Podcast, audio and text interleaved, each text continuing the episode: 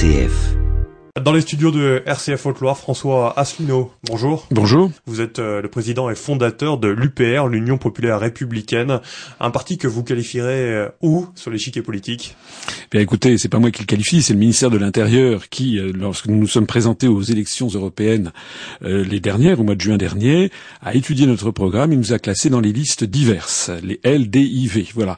C'est-à-dire un parti qui se situe au-dessus ou au-delà du clivage droite-gauche qui rassemble des Français de toutes les opinions, de toutes les croyances politiques, religieuses, et dans un objectif précis euh, qui, est, euh, qui a été posé lors de la création du mouvement, c'est de faire sortir la France de l'Union européenne, de l'euro et de l'OTAN.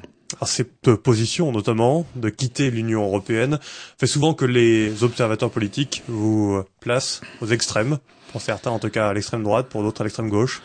Oui, c'est bien à tort d'ailleurs, mais c'est effectivement systématique et en fait, disons les choses, c'est surtout à l'extrême droite que, que certains voudraient nous classer.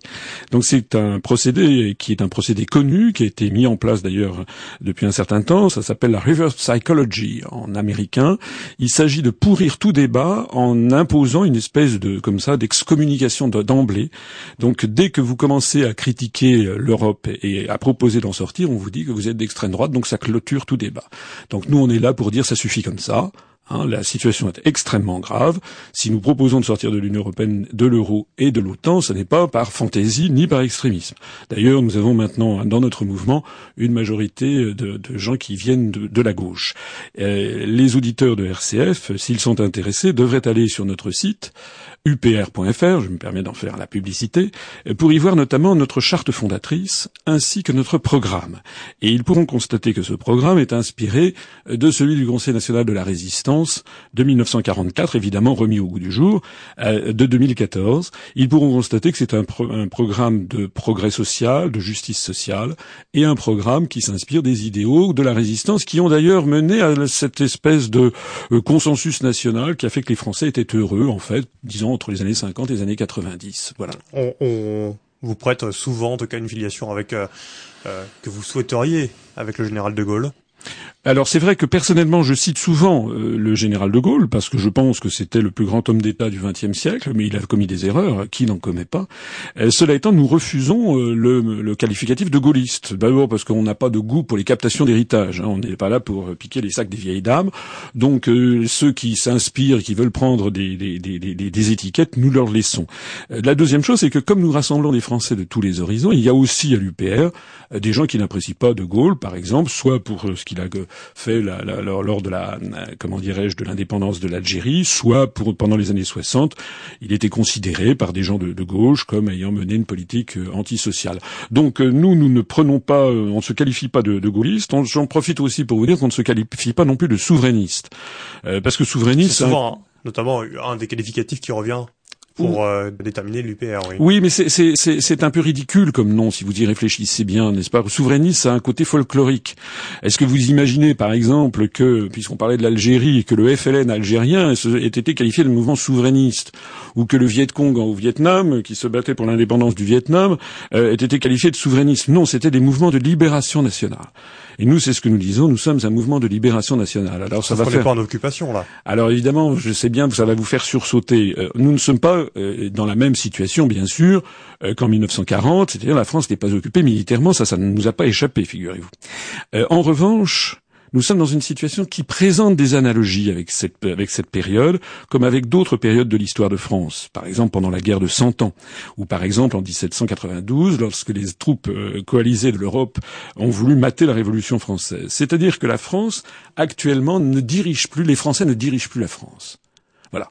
C'est ça la vérité, c'est-à-dire que nous, nous a pris notre souveraineté nationale, sans qu'on s'en rende compte. Ça a été présenté aux Français d'une façon moderne. C'était moderne d'être pour l'Europe, c'était formidable, c'était la paix, c'était ci, c'était ça. Le résultat, c'est que désormais, lorsque les Français votent à droite ou votent à gauche, ils ont en fait la même politique, qui est une politique qui est imposée par Washington, pour ce qui concerne notamment l'OTAN, par Bruxelles, la Commission européenne, pour tout ce qui concerne les politiques budgétaires, euh, sociales, économiques, en matière de services publics, j'en passe, et pour ce qui concerne la monnaie, par la Banque centrale européenne à Francfort.